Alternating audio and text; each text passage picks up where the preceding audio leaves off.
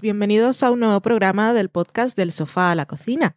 Ese programa en el que hablamos de series, de películas y a veces también de cocina. Yo soy Valen, estoy con Dani. Hola Dani. Hola, ¿qué tal? Hoy voy a estar más espesa que nunca, os cuento. Madre mía. Tenía muchísimo sueño y para combatirlo decidí beberme una lata de bebida energética de esas de medio litro que no me ha sentado muy bien. No me ha quitado el sueño, pero tengo la cabeza llena de humo. Así que... Qué interesante. El, la poca utilidad que ha tenido la lata en tu vida. No solo no te ha quitado el sueño, sino que encima te ha sentado mal. Sí, Esa lata la tachas a partir de ahora. No vuelvas a hacer eso. tengo niebla espesa en mi cabeza. En la cosa de las series, que está ahí con el nombre pendiente, ahora que tenemos nueva periodicidad, que ya no es semanal, vamos a hablar de la segunda temporada de Atlanta y de la segunda temporada también de Dear White People, sin spoilers las dos. En la cata de pelis vamos a hablar de I Kill Giants, que no se ha estrenado en España y lo peor es que no parece que se vaya a estrenar en salas, por ahora no hay nada confirmado. La vimos tal que así, de aquellas maneras, y queremos hablar de ella porque nos gustó y porque no, hemos visto más películas en estos días. En la cocina os traemos una receta que salió en Killing Eve y ya está, luego sobremesa y esas cosas. Así que vamos a empezar pronto, a ver si acabamos pronto y ceno algo y me recompongo.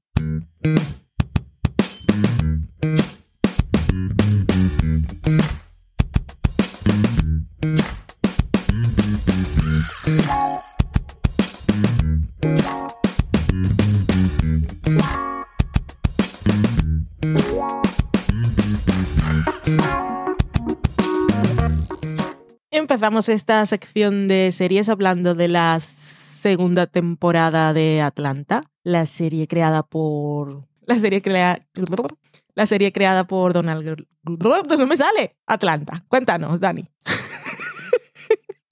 Vale, pues eh, Atlanta hemos visto la segunda temporada. ¿Está renovada o algo? No han dicho nada, ¿no? Ok, pues esta temporada segunda que ha tenido 11 episodios, Porque sí, Sí. me imagino que porque algún episodio de los que han hecho esta temporada era en plan, es que no podemos quitar ninguno. La que también tendrá 11 episodios, pero se decidió durante la emisión es Legion, que se hicieron muchas bromas, porque como Legion va un poco a su bola, es, el tiempo no tiene ningún sentido, pues añadimos un episodio. Pero también se está rumoreando que igual decidieron hacer un episodio extra por si no la renuevan, para que haya algún tipo de cierre, sea lo que sea que se entienda Por cierre. ci- por cierre en Legion. Pero bueno, hablábamos de Atlanta, que sí, no ha sido anunciada su renovación. También Señor se Donald Glover está muy ocupado, ahora sí me sale el nombre, ¿ves? Se podría decir que Atlanta ha tenido un final por si acaso no la renuevan, sin entrar en spoilers. Sí,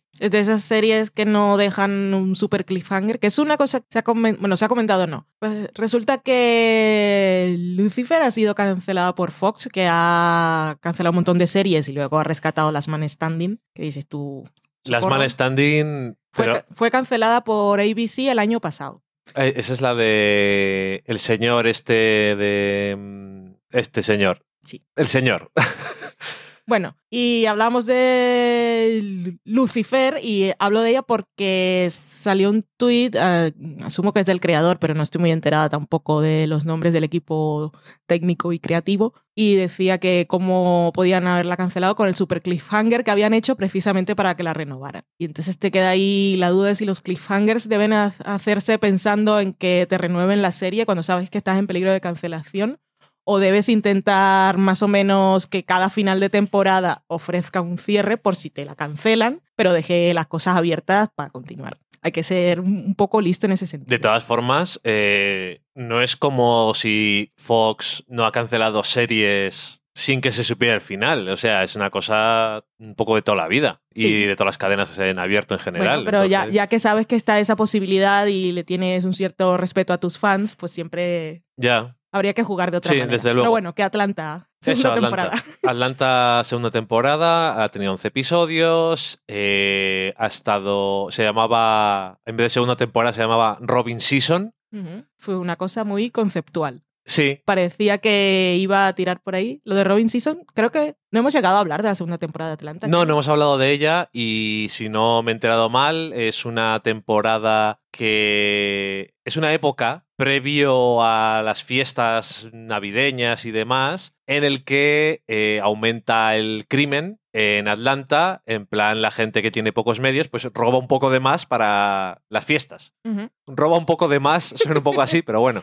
Y esa era básicamente la idea que tuviera uno que ver. Yo creo que sí, ah, se ha visto un poco a lo largo de la temporada, pero era como que cuando empieza la temporada se abre con una cosa que dices va a ser muy de esto, pero realmente ha ido un poco a su bola también. Sí, esto no. Lo ha dejado ahí como... No llegué yo a la conclusión, pero sí va- vi varias críticas que decían que el- lo del concepto de cosas robadas y perdidas eh, podía ser muy metafórico. Sí. Pero que todos los episodios, en todos los episodios los personajes perdían O le algo, robaban algo también. sí. pero algo material o la dignidad o el tiempo. Sí, no, no, y ahora que lo dices, desde luego. Sí, ha habido, ha habido un poco de todo. Creo que incluso, literalmente, alguien robaba algo a alguien, Mm, sí, sí. prácticamente en todos los episodios. O sea que bueno, supongo que sí que tiene su, su aquel.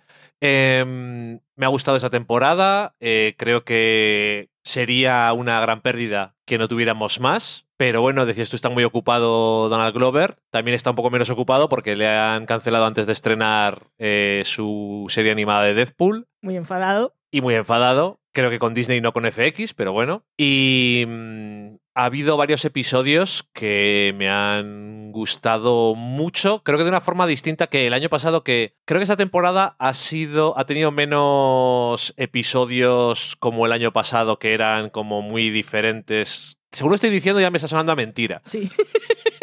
Creo que de alguna forma me acuerdo a lo mejor más de algunos episodios de la primera temporada, pero esta también ha tenido sus partes de surrealismo, sus partes de Su- episodios que son... Surrealismo mágico es lo de. Sí, o sea, es totalmente, totalmente de eso, porque tienes ya directamente eh, al comienzo de la temporada tienes el tema de el hombre que robaba las cosas, eh, el hombre de los crímenes, que hablan de él eh, varias veces. Y es un chiste súper absurdo, pero súper gracioso. Y luego dentro de esa parte de surrealismo mágico, como dices tú, salir de un strip club y que haya un deportista profesional echando carreras con gente por dinero, o bueno, el episodio en el que Darius va a recoger un piano, El episodio Get Out. que mucha gente le llama el episodio Get Out y desde luego el tráiler daba esa sensación, pero tenía era muy diferente de lo que te podías esperar si pensabas mucho en eso y O el episodio Mikey Jackson. y tenía, por cierto, a uno de los actores regulares, por si acaso alguien no se ha dado cuenta, no digo quién, pero uno de los actores regulares de la serie estaba haciendo de otro personaje y yo no me había dado cuenta de quién era No. hasta el final. Hasta los créditos. Hasta que lo miramos, no, no, y, y los créditos nada, y luego de repente lo volvimos a buscar en IMDB y ahí va, sí era él. Y luego lo volvimos a ver otra vez. Y bastante curioso. Era un episodio que además era más largo y tenía, sobre todo era un episodio de tensión. Había una especie de misterio que queríamos saber qué es lo que estaba pasando, pero sobre todo era el manejo de la tensión y eh, la situación tensa y todo esto usando a Darius, que es un personaje muy peculiar.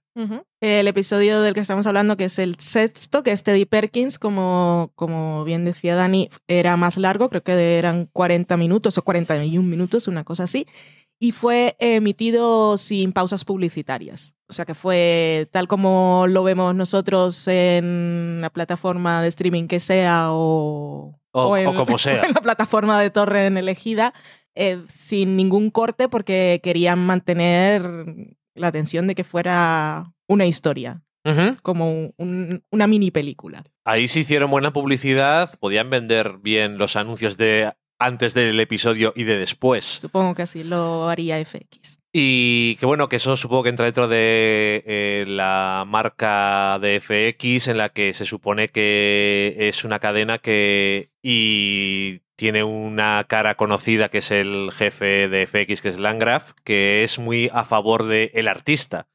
Y supongo que eso entra dentro de lo que te puedes imaginar. Me acabo de acordar, según estábamos hablando de esto, también de otra cosa que era como de realismo mágico, surrealismo mágico, que es el episodio de Drake. Es Sí. que Pan Baby. me creo que retiro todo lo que he dicho al principio y lo vas a dejar en que ha sido una temporada que eh, esperaba mucho después de la primera temporada. Tenía las expectativas muy altas y yo creo que ha conseguido superarlas en muchos casos porque ha tenido muchos momentos en los que ha seguido profundizando en los personajes, además de dándonos esas cosas extrañas, le ha dado más profundidad o ha desarrollado más la relación de Ern con su primo, Paperboy, y un poco más de qué es lo que mueve todo este asunto, de su relación como manager y cliente y de familia y todas estas cosas. Y mm, la verdad es que me ha dejado muy buenos episodios. He echado un poco de menos, a, hablando de Deadpool, a el personaje de la actriz que sale en Van. Deadpool 2, Pan, porque ha salido menos. Parece que ha salido menos. creo. Porque mira, está en el episodio en el que van al bar, que él tiene dinero y no le sirve de nada. Ajá. El episodio de la fiesta aquella alemana. Sí, el episodio de Drake ella es la y el último episodio. Sí. O sea que al final no ha salido tampoco. No. Igual simplemente que quería que saliera más. El episodio de la fiesta holandesa, creo que es holandesa, ¿no? Ah, I don't know. Ese episodio me gustó mucho, pero me gustó un montón. Y Mm. es el menos surrealista, pero me gustó, me gustó mucho. El de la fiesta de Drake es completamente absurdo, pero también habla un montón de las cosas de la cultura de los famosos y las redes sociales. También me gustó mucho el episodio del bosque, por, por lo que es. Y además las cosas que me contaste tú, que eso mm, no se puede contar. Os pondremos el enlace de lo que no se puede contar para cuando hayáis visto el episodio que se llama Sí, debuts. O si ya habéis visto la serie, podéis ir directamente porque tiene un sentido que quizás se nos puede escapar. Yo creo que no es de esas cosas que dices, ah, ahora que lo veo, sí. Mm. Es más una cosa que está escrita con una intención detrás, una historia que ellos tienen para partir, Sí. pero yo creo que lo que llega más son las sensaciones y las emociones, en vez de las cosas concretas. Pero es curioso saber... Es que tiene una lectura muy clara cuando lo ves, Sí, pero luego tiene otra. Sí, sí. Hablando de, también de cosas de redes sociales y eso, por cierto, también tiene su tema. Y es muy interesante que lo escuché en algún sitio solamente después de haber visto los primeros episodios que mm, hablaban de el estado de fama en el que se encuentra Paperboy, que es el, el nivel más incómodo, y es que la gente le conoce, pero no es lo suficientemente famoso como para ser rico. Y entonces está en un punto muy incómodo, porque no es anónimo, Sí, pero tampoco tiene las ventajas de ser famoso. correcto, ese es, Y entonces es el problema. es una mierda, básicamente, ¿no? Y él quiere salir de ahí, ese es, quiere dar el siguiente paso, y ahí también está un poco el conflicto de esta temporada. El episodio del flashback también me pareció bastante interesante y probablemente una metáfora sobre algo, pero no he tenido tiempo para pensar en ello lo suficiente. Sin embargo, cuando lo veía digo, yo creo que me están diciendo algo más. O a lo mejor no, simplemente están hablando de cuál es el entorno en el que crecen esos personajes, las reglas sociales que tienen. Y la relación que siempre ha habido relación, entre ellos. ujú. Que Alfred parece que va por libre y es el rapero, es un rapero un poco peculiar, precisamente porque no es súper famoso, pero siempre ha tenido muy claro el sentido de familia. Sí. Y yo creo que además tiene. Me parece que esta temporada tiene en el último episodio algunas de las cosas mejores que tiene esta temporada y son cosas que no se dicen y que si no has visto, no el episodio anterior, sino el que se van a la universidad, porque le ves así de repente el último, no tienen sentido. Porque pasan varias cosas sin que se diga nada. Es que no quiero decir nada, pero como, no acaba, el, como acaba el episodio y como acaba la temporada con alguien en un sitio, eso te está diciendo algo en relación a cosas que se habían hablado en el episodio de... Y luego la relación entre Alfred y Ern también, porque tiene una conversación con Darius, eh, Ern, y parece que van las cosas por un sitio, luego con lo que habíamos visto en aquel episodio también vemos otras cosas un poco así.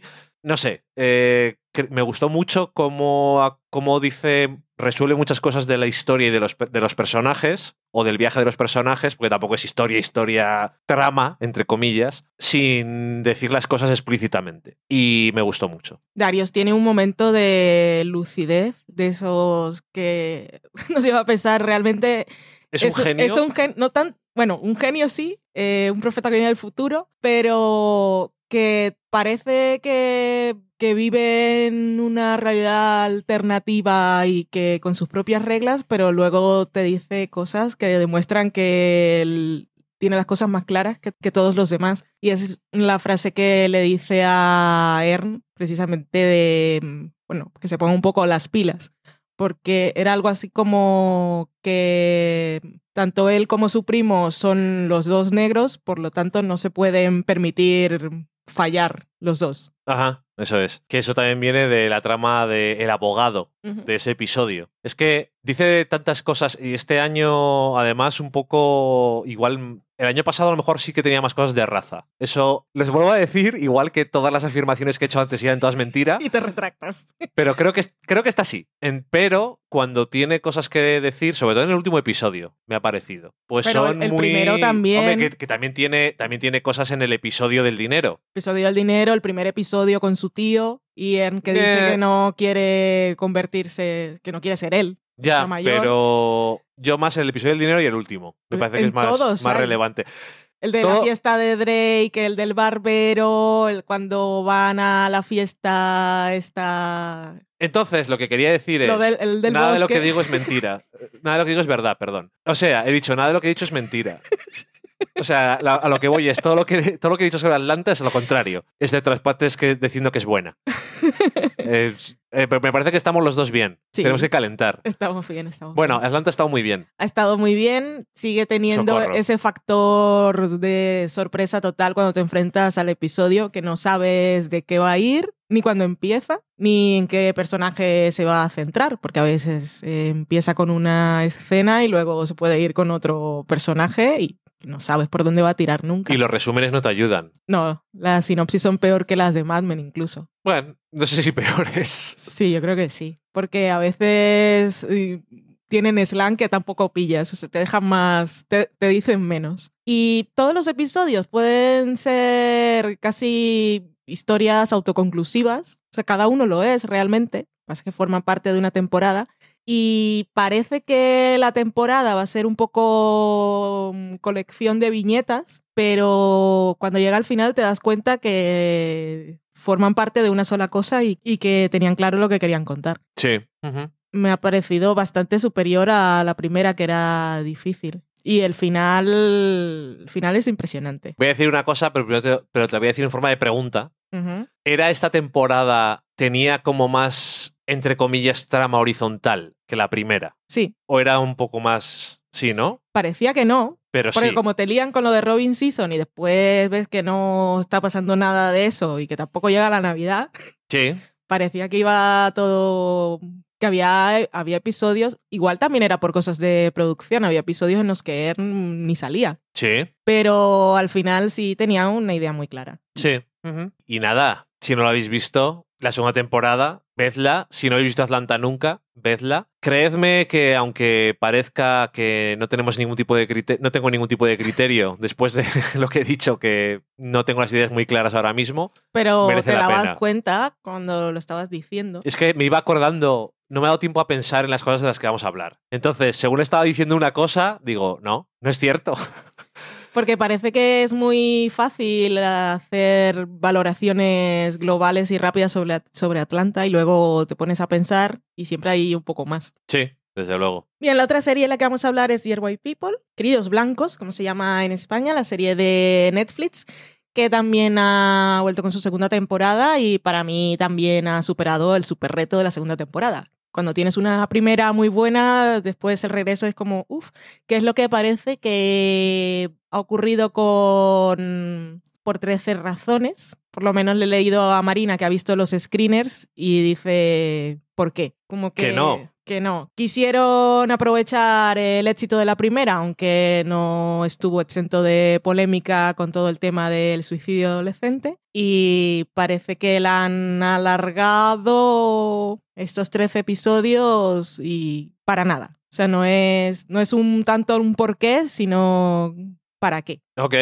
Pero bueno, with People, que muy bien. Eh, estaba escuchando a Justin Simmons, ya no me acuerdo en cuál, que es el creador, en cuál podcast, creo que era en The Business, pero lo escuché en otro también. Y hablaba que para esta segunda temporada eh, lo que más, el, el, punto de partida fue la reacción que tuvo el público antes de que se estrenara la primera temporada, que se llamaba Queridos Blancos, pues hubo una serie de Queridos Blancos supremacistas, de esos que dicen, ¡ay! El exterminio de la raza blanca. Nos quieren... Siempre quieren matar". oprimidos. Sí, nos oprimen. Y eh, bueno, esos que querían hacer boicot en cuanto vieron el tráiler. Entonces, gran parte de la temporada o el punto de partida eh, era un poco de desahogo de todas esas cosas. Y lo que más me llamó la atención de esta, bueno, es que ya la tenía la primera temporada. Dear White People es muy entretenida, son episodios cortos, tiene un estilo visual muy guay, una cosa muy personal. Cada episodio se centra en el punto de vista de un personaje, lo cual también enriquece bastante todo el, el, mural de experiencias, porque cada uno vive su experiencia negra y su experiencia de opresión y su experiencia de querer ser diferente y su experiencia de sentir la obligación de hacer algo por la comunidad en términos de activismo, pero cada uno piensa que hay diferentes formas de hacer las cosas y que también se preocupan por su propia individualidad. Y esta temporada lo primero que me llamó la atención fue la, la obsesión, la necesidad de Sam por intentar argumentar y razonar y responder a las cosas sin sentido. Porque cuando te encuentras un troll de internet o la gente del antirracismo y de, este tipo de cosas, ellos siempre van a atacar, a, a, a hacerte que, bueno, a clavarte la puñalada donde más duele y no tiene ningún tipo de argumento ni narrativa. Y ella estaba obsesionada con darle respuesta a todo. Pero es una serie que es muy de, muy de retórica y muy de debates, muy intelectual en ese sentido. Y es muy interesante. A mí me encanta. Luego tuvo sus momentos de cosas mmm, conmovedoras a nivel personal y como siempre cosas divertidas. En esta temporada la introducción que nos hace la voz en off del señor que salió en Breaking Bad, el expósito, o esposito, como me gusta decir a mí, que hace de narrador y de introducción a los episodios. En esta ocasión hacía como un viaje por la historia del pasado de la universidad, el, principios del siglo XX, que eran cosas muy racistas Ajá. y hacía un poco de contraste con los conflictos que tenían en la actualidad. También tenemos un nuevo programa ficticio que se sientan a ver, Sí. que como ahora están integrados por obligación, los blancos y los negros a los que les han quitado su zona de espacio seguro porque ha habido un incendio y los han juntado, ha rejuntado a todos. Cuando se reúnen a ver su serie de Hate Watching, que son el año pasado era parodia de Scandal y este año es parodia de Empire, ellos se ríen porque se ríen de forma irónica. Pero, Pero es- cuando se ríen los blancos es una cosa incómoda porque no saben si ellos están pillando la ironía o simplemente se están riendo de ellos. ¿Es parodia de Empire o de un reality como Love and Hip Hop? Hay las dos cosas, pero es Empire. Ok. Y luego es como que es, es eh, Lina White, es la, la protagonista de la parodia. Sí. Y esa, como la actriz o el personaje protagonista de la parodia va a un reality que también está basado en algo, lo busqué, pero el nombre no me sonaba de nada. Ah, pensaba que era Love and Hip Hop Atlanta. Pues igual sí. A mí no me sonaba, pero es que están las dos cosas en esta ocasión. Ok. Porque me daba la sensación sobre todo de que era eh, la parte del reality la que les hacía sentirse confusos. Porque estaban todos los blancos riéndose Sí. y los demás decían, "Eh, esto me siento confuso. Ha sido una gran temporada, solamente hay una cosa que no es mala ni buena, pero la parte del final tengo miedo, aunque viendo cómo ha sido la serie no tengo por qué desconfiar. El episodio penúltimo y el antepenúltimo son muy buenos. El episodio... Es el antepenúltimo, sí. el que son dos personajes hablando. Mm. Creo que me gustó mucho. Yo en cierto momento digo, ay, no, no, que sea los dos hablando todo el rato, que yo creo que es mejor. Y el episodio siguiente es bastante emotivo. Yo, bueno, no sé, yo me emocioné bastante. Y la trama de la temporada en muchos casos era el tema este del troll y intentar averiguar quién era y qué es lo que estaba haciendo y por qué. Todos los comentarios que hace siempre son... No es para dar lecciones, sino para comentar los diferentes puntos de vista que tiene gente que dices, bueno, son de la misma raza y entonces les metemos todos en un saco, o si luego resulta que les conocemos más, resulta que son personas y por lo tanto son diferentes, igual que no todos los blancos son iguales ni piensan lo mismo. Sorpresa. Entonces, esa es una de las mejores cosas que yo creo que hace esta serie, que es eso. Si no hay solamente un negro y tiene que representar a todos, pues puede haber todo el espectro de personas diferentes que hay enfrentándose a algo que sí se enfrentan todos, que es eh, la opresión, el racismo, el... Bueno, todas estas cosas y como vimos también el año pasado, no todos lo, a- lo afrontan de la misma forma. Eso siguen desarrollando los personajes, me gusta por dónde han ido todos los personajes y sus tramas, Lionel, cómo ha seguido creciendo y cogiendo confianza en sí mismo, que es una cosa que le hace falta. Dice el creador que él es su alter ego. Ok, también su compañero de, de baño, que era un personaje que el año pasado creo que sí que se le da la oportunidad de hacer cosas, pero que cuanto más tiempo pasas con él, pues también ves unas cosas diferentes y ves cuál está siendo su viaje. Es, muy, es una serie que es muy divertida y al mismo tiempo, lo que dices tú, tiene muchos debates y intentar ver las cosas de diferentes perspectivas y con diferentes argumentos. Y eso es todo muy enriquecedor siempre. Pero luego también tiene muchas cosas muy personales. La amiga de Sam tiene sus inseguridades ancladas o no en la realidad. Se explora también un poco más. También tiene una mala experiencia con un personaje nuevo que no éramos capaces de acordarnos de quién era el actor y dónde lo habíamos visto. A mí no me sonaba tanto que lo hubiese visto antes como a ti. Te estabas totalmente obsesionado durante el episodio por saber Es que no era. podía, porque digo, sé que te he visto en algún lado y no sé dónde y me estoy volviendo loco. ¿Y dónde sale? Sale en Wynonna Earp. Uy, que se nos olvida, hay un super cameo. Que yo digo cameo y lo mantengo en sorpresa por si alguien no ha visto la temporada. Dear White People tampoco es una serie de la que se hable mucho. Que si habéis visto la primera y no habéis visto aún la segunda, no tenéis por qué saber que sale ese personaje. Que es un cameo muy guay y muy meta. Y aparte, súper interesante. Sí, Porque es el personaje de una, de una joven negra. es una tertuliana de Fox, Es una, sí, de Fox News. que juega en el equipo contrario. Sí, y es el tipo de argumento que usan los antirracistas esos. Es- Esa palabra no existe, lo he dicho muchas veces, pero siempre lo digo irónico, así que no lo voy a decir más por si acaso. Los supremacistas, bueno, todas lo- todos los sistemas opresores, su, su mayor baza siempre es encontrar un cómplice aliado en una persona que represente al grupo oprimido. De esta manera, eh, lo que consiguen es anular el discurso de las personas oprimidas porque dicen, ¿de qué te estás quejando si esta persona que es como tú piensa como nosotros? O sea que tenemos la razón. Bueno, y tú pero- te estás quejando por vicio. y por eso es tan importante la representación de muchos personajes, porque ves el abanico que es que anula esa, ese argumento. Mm. Porque, porque una persona que sea igual que tú piense una cosa diferente que tú, no quiere decir que tu argumento sea inválido. Pero como todos son iguales, esto es sarcasmo también. Es que a veces no se nota. Si no lo habéis visto, pues eso. Si viste la primera temporada, yo supongo que os gustó y os apetecerá ver la segunda. Pero igual no habéis tenido tiempo. Yo os animo a que lo hagáis y continúa donde lo dejó la primera y yo creo que lo hace muy bien. Y lo que decía antes de cómo acaba la temporada y miedos y no sé qué, que digo que me fío de el creador y de lo que van a hacer, pero que me parecía como un poco raro para la serie que es. Lo quiero dejar ahí para Sí. que lo haya visto. Y en medio de mi mente nebulosa ha salido un rayo de luz que me ha dicho, "Mm, mujer, haz una aclaración. Ah, ¿Vale? Eh, he estado diciendo todo el tiempo antirracista y luego he dicho antirracista es decir eso no existe y lo que quiero decir todo el tiempo lo que dicen ellos es racismo inverso que no es lo mismo. No. Ok, yo cuando estabas diciendo.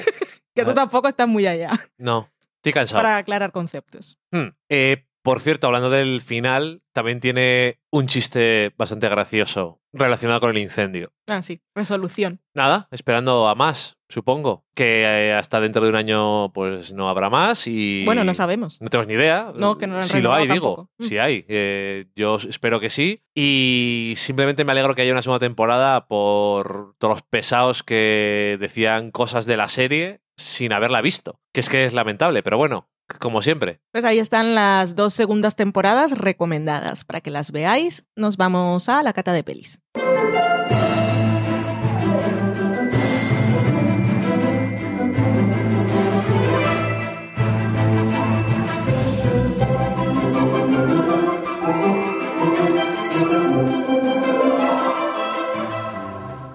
La peli de la que vamos a hablar hoy es un poco. Seguimos con la temática de la anterior, aunque no tiene nada que ver, pero es que está basada en una novela gráfica. En el mundo de los cómics, las comiquitas, como diría mi madre, los muñequitos también podría decir. Son muñequitos en Colombia y comiquitas en Venezuela. Y a eso se reducen todas las cosas de animación, sean las que sean. Un poco insultante. Ay, el otro día. Parece el título. El otro día escuché como lo decían en Argentina, también es gracioso y se me ha olvidado. Jolín. Bueno, no me acordaré. Seguro que también parece algo... Sí, es algo así, diminutivo, alguna cosa super cookie. Irreductiva, pero ahora no me acuerdo. Y creo que en español se llama La Mata Gigantes, ¿puede ser? Yo Mato Gigante se llamaba el cómic, Ah. pero no sé cómo se llama. O sea, se llama como se llama en inglés, vamos, que no le dieron muchas vueltas. Es un cómic que aquí en España lo publicó Norma, si no me equivoco, y lo escribió eh, Joe Kelly, que es también el que hace el guion de la película. Eh, la peli está dirigida por Anders Walter, al que le dieron el Oscar eh, por el corto Helium. Está protagonizada por Madison Wolf, especialmente porque ella es la que mata gigantes. Y también tiene la aparición de otros tantos personajes, pero aparte una cara conocida, que es de esas cosas que muchas veces te pasa en películas de estas pequeñas, que es como necesitamos a alguien que alguien conozca, porque si no, no te financiamos la película. Hmm. Y no es porque no lo haga bien, es Zoe Saldana, que también está en común con, las, con el anterior programa, porque también salió en aquella película, en una cosa muy distinta, pero aquí también lo hace muy bien, para mi gusto. Que, bueno, ¿de qué va la película? La- sigue a eh, una niña protagonista que se llama Bárbara, y Bárbara, y nada, va al instituto y es un poco solitaria, vive en su casa con sus hermanos, parece que están solos y tienen la casa un poco de aquella manera. Ella es muy solitaria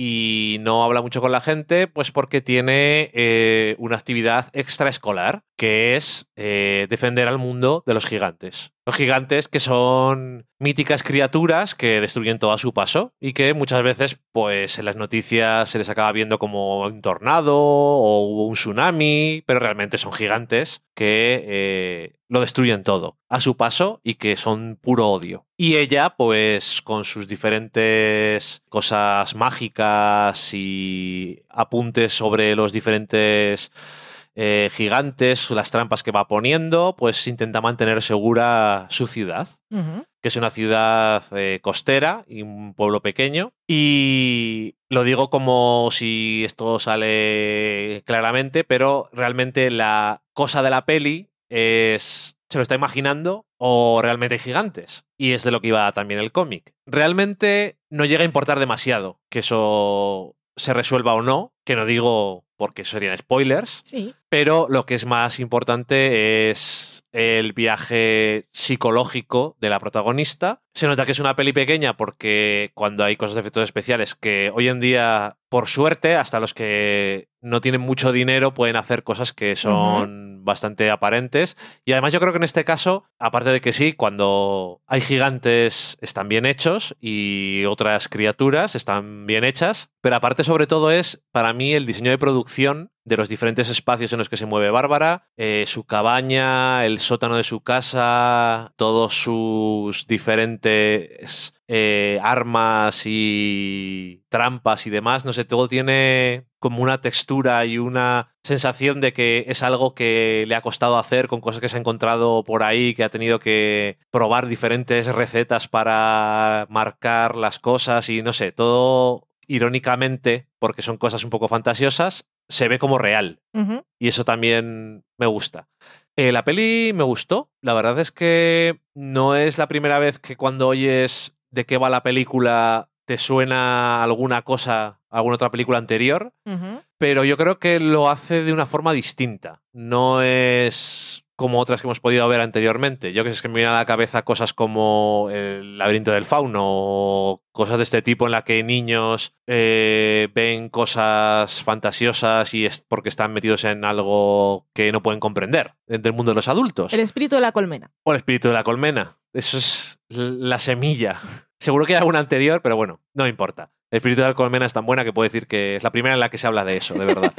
y no sé, la verdad es que viendo la película creo que sientes mucho, la actriz protagonista creo que lo hace muy bien y le da la convicción y la intensidad que hace creíble que Bárbara se esté tomando muy en serio su trabajo como mata gigantes. Eh, Soy Saldaña hace de la nueva psicóloga del instituto y demás. Yo creo que también es muy efectiva intentando, como personaje que obviamente intenta comprender eh, a esta niña e intentar empatizar con ella. No sé, además eh, de todo esto, me gusta, hay otra niña que llega nueva al instituto, que es británica.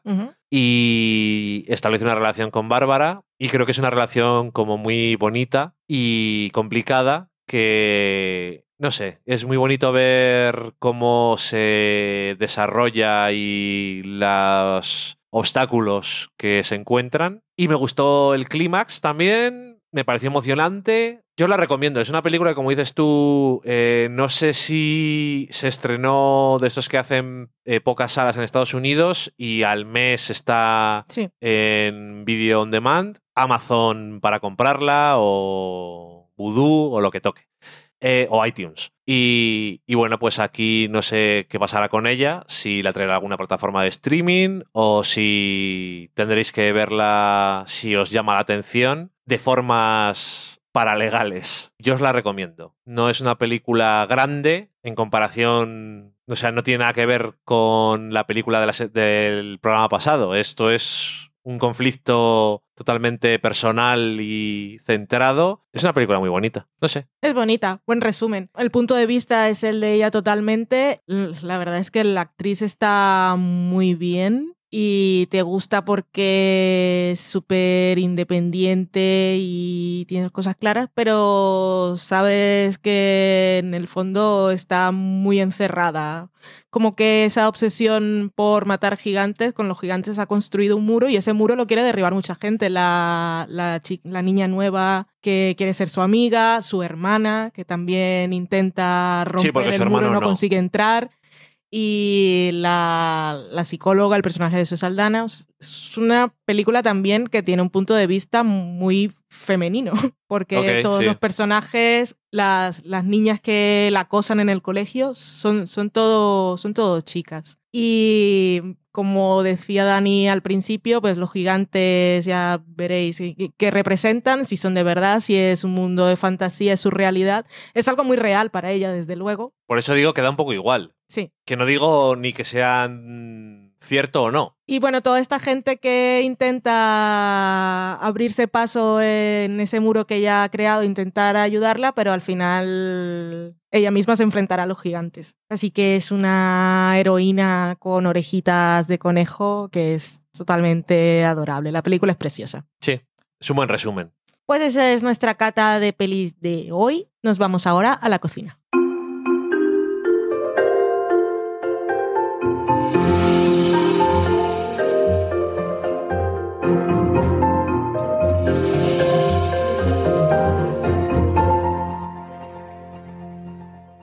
En la cocina esta semana os traemos una receta que ha aparecido recientemente, recientemente en este momento, en este punto concreto de nuestra línea temporal. Los que vengan del futuro, pues ya sí eso. Eh, lo vimos en el quinto episodio de Killing Eve, maravilloso quinto episodio de Killing Eve, y el plato es Shepherd's Pie, que nosotros casualmente lo tenemos en el libro de recetas del sofá a la cocina con el nombre Cottage Pie, porque se usan los dos. El plato es de origen británico y por eso lo han usado en la serie Killing Eve. Eh, nosotros en el libro lo tenemos casualmente con una serie que también va de asesinos psicópatas porque apareció en Dexter. Así que hay una cosa extraña ahí. Creo que la diferencia entre Shepherd's Pie y Cottage Pie era la diferencia de carne.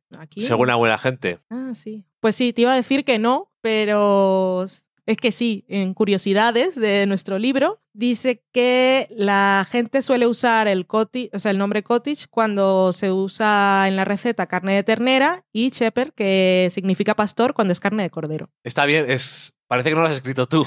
no, no, me suena todo a nuevo. Pues la receta para que podáis preparar en casa y esto tenéis que servirlo en un tupper, cocinarlo el día anterior, ponerlo en un tupper, meterlo en la nevera y luego meterlo al microondas y comerlo directamente del tupper. No es así.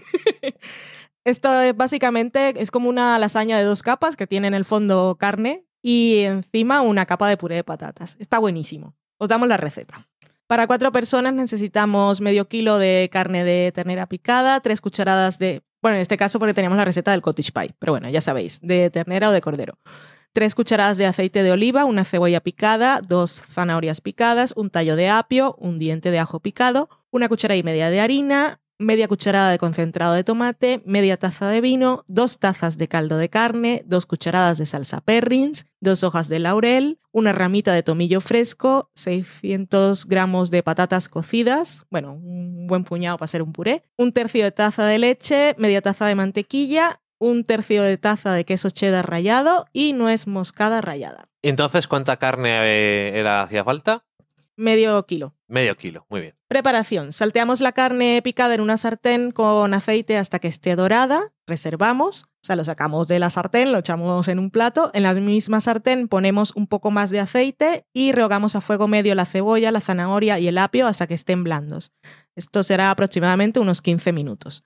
Luego añadimos el ajo, el tomate y la harina, subimos el fuego, añadimos el vino y dejamos que se evapore. Luego incorporamos el caldo, la salsa perrins, las hierbas y la carne. Llevamos a ebullición, dejamos cocer unos 40 minutos. Si cuando haya pasado media hora veis que aún hay mucho líquido, subimos a fuego alto para que se reduzca, rectificamos de sal, retiramos el laurel y el tomillo y mientras está haciendo todo eso preparáis el puré, que este es un puré como el de los americanos, que hay que echarle leche y mantequilla, que está buenísimo, el, puré solo ya está bueno. Pues em, machacamos las patatas con la mantequilla, la leche y tres cuartos del queso rallado que tenemos, sazonamos, echamos la nuez moscada, luego cogemos la fuente en la que, que vayamos a meter al horno, echamos allí la la carne con su salsa y todas sus cosas, cubrimos totalmente con el puré de patata, espolvoreamos el queso que nos había quedado y horneamos 25-30 minutos o hasta que la superficie esté dorada. Qué rico estaba. Está buenísimo. Yo recuerdo que esta fue la primera receta que preparó mi hermana y me escribió enseguida porque decía que estaba buenísima. Pues ahí tenéis la receta del shepherd pie para una cena romántica en vuestra casa. Como en Killing Exactamente. Nos vamos ahora a, Es que no lo he apuntado. Hoy, tenemos, hoy no tenemos ni guion, tenemos cuatro cosas apuntadas en la... En la iba a decir en la terraza, en la pizarra. No se nota. Y lo que viene es lo de las cosas de comentar. La sobremesa. La sobremesa.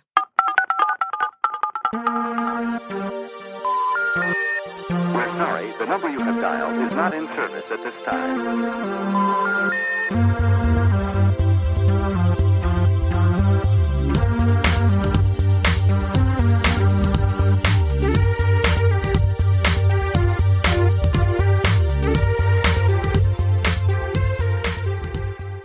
Como bien me recordaba Dani, la sección donde comentamos vuestros comentarios se llama La Sobremesa. Así que cuéntanos algo, Dani. ¿Quién comenta a los comentaristas? Es como Watchmen. Algo así. ¿Quién vigila vigilantes? Mariana Nevi, que es del podcast La Podcast, Decía, hoy he escuchado un episodio del sofá a la cocina y me dio ganas de empezar a ver Counterpart. ¿Alguien la vio y qué les pareció? Y le respondía gente que decía, yo la estoy viendo y se desenvuelve como una de espías, pero es tanto más y él es todo. Otro decía que le había aburrido horrores, otro decía que le había encantado, o sea que tenía opciones para todo y luego de repente, dos días después, un día después, dijo, decían que el episodio 7 era bueno y tenían razón. O sea que se había puesto a verle y le había gustado. Sí. Por cierto, los de la podcast, que son Mariana y Gus, están haciendo recap, bueno, recap no, análisis cada semana de los episodios de The Americans. Así que los que estéis viendo la última temporada, allí tenéis la podcast para seguir cada episodio y además están saliendo al día siguiente o a los dos días de la emisión en Estados Unidos, así que muy bien. Rubén, que es Urzone, decía, ah, Valen, y también te justificas porque te dicen que eres poco consecuente con tu feminismo. Está claro que los hombres os tenemos que decir cómo hacer las cosas.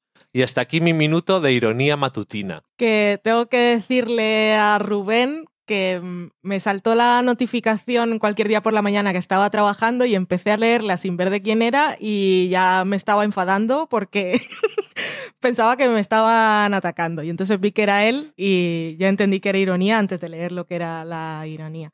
Es un poco como Dear White People, que tenemos que, tenemos que justificarnos constantemente. Y Liliana Fuchs, que es Akane86, nos decía, yo también tuve un crash con Juan Diego Boto. El año pasado me lo encontré por Madrid y mi yo adolescente casi explota. Y Good Behavior es genial. La segunda temporada me ha encantado. Pero tú dijiste que habías tenido un crash con Juan Diego Boto, no me acuerdo. Sí, pues estábamos hablando de las series que no vemos en pareja y hablé de Good Behavior y dije, me gusta Lady Mary y tuve un crash con Juan Diego Boto. Pues me lo encuentro por la calle en Madrid, más que explotar el yo adolescente, igual pego un gritito. Que lo- los, los yo's- los yoes adolescentes que vimos Martín H. mm, solemos tener un crash con Juan Diego Boto. Luego en Evox tengo un comentario en el programa 12 que decía, eh, bueno, no he dicho de quién es, es de Emerino, Emerino Cabrera, que decía, desayunar pomelo es algo muy de serie, medio pomelo cada mañana, que decía Emily Gilmore, y a esa señora no se la lleva la contraria. Por cierto, en Dirty Dancing también se hacía. Yo vi anunciar Verónica y me quedé con ganas. Ahora sé que está en Netflix, a ver de dónde saco los minutillos sueltos para verla. Es cortita, es de 90 minutos, así que cuando puedas. Yo sabía que lo del pomelo lo había visto recientemente, es un decir, pero es que yo hice maratón de las Gilmore igual hace un par de años. Y antes cuando decía que tenía un crash, que tuve un crash con Juan Diego Boto por Martín H, lo tuve también con Cecilia Roth. O sea que, Doble crash. sí.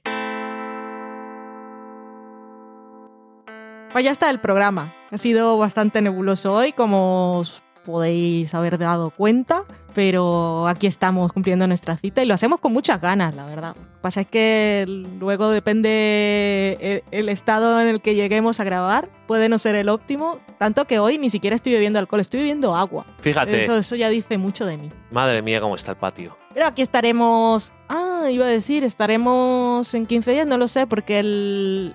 tenemos que hacer un apaño. Yo suelo montar los sábados. Esto no os importa, pero estoy aquí medio hablando con Dani y hablando con vosotros al mismo tiempo. Y el sábado que me tocaría montar el siguiente programa es el día que vamos a San Sebastián. Festival de series que será en San Sebastián que se llama Crossover, que empieza entre semana, no recuerdo el día, creo que empieza, no sé si es de lunes a sábado o de martes a sábado. Y estaré el sábado 2 ahí subida en el escenario, en un birra series y en otra cosa que aún no me acuerdo del nombre que será por la noche. Aquella cosa japonesa que se supone que salían unas imágenes y tenía que hablar de una serie. No me he enterado muy bien cómo va. Pero bueno, estaremos ahí en San Sebastián, por lo cual ese día no podré montar. Entonces, si nos organizamos para grabar a principios de semana y depende de cómo tenga yo esa semana, puedo ir montando y dejar el programa listo, habrá programa esa semana. Si no, ya nos veremos en las nos veremos, escucharemos en la segunda semana de junio. Está bien que lo hayas aclarado que ibas a estar tú, porque has dicho estaremos en San Sebastián en el Festival de Series, y digo, yo no, yo voy de taxista. Yo voy, voy de chofer. chofer o chofer, como dicen en Colombia. Y bueno, ya sabéis, si nos estáis escuchando, ya sabéis que nos podéis encontrar en todos los sitios, pero acordaos también de vez en cuando de dejarnos reseñas y estrellitas en iTunes y en iVoox. y contarnos cosas de lo que veis vosotros o de lo que hemos dicho. Ya sabéis, en Twitter del Sofá Podcast, en Facebook del Sofá La Cocina, estamos en Instagram también. Eh, estamos en la web que es del sofalacocina.com. Tenemos un email que es del. Si nos, seguís, si nos seguís en Facebook y en Instagram, de vez en cuando aparecemos en. nosotros no, suele aparecer Loki, pero ponemos cosas en stories y deciden nuestra vida cotidiana de lo que vamos viendo y cosas bonitas de Loki, así que si queréis, ahí están. Siempre merece la pena verle. Por supuesto. Pues nada más, nos escuchamos pronto. Pasadlo bien. Adiós.